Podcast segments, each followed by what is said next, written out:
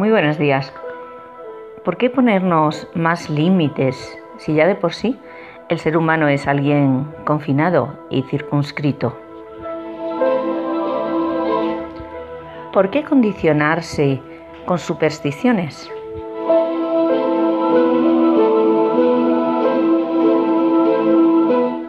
Hay que pasar detrás o delante de una escalera. ¿Y cómo puede esto desatar los hados de nuestro destino?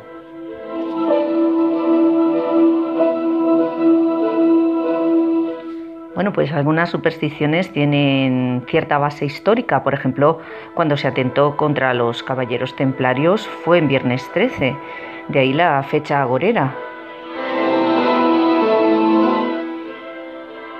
Felipe IV, rey de Francia, eh, era consciente del poder que habían acumulado los templarios y, bueno, fue una buena excusa. Tal vez el 13 sea el anticristo. Pensad, 12 apóstoles más uno son 13, uno de ellos Judas el traidor. Caín mató a Abel el quinto día de la semana, o sea, el viernes. ¿Casualidad?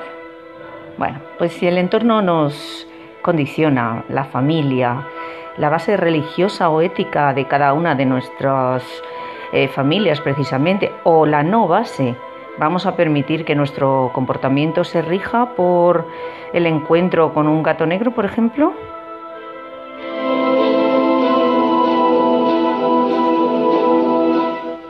Tenemos que dedicarnos cierto autocuidado mental, la toma de conciencia y la ejecución de nuestras acciones.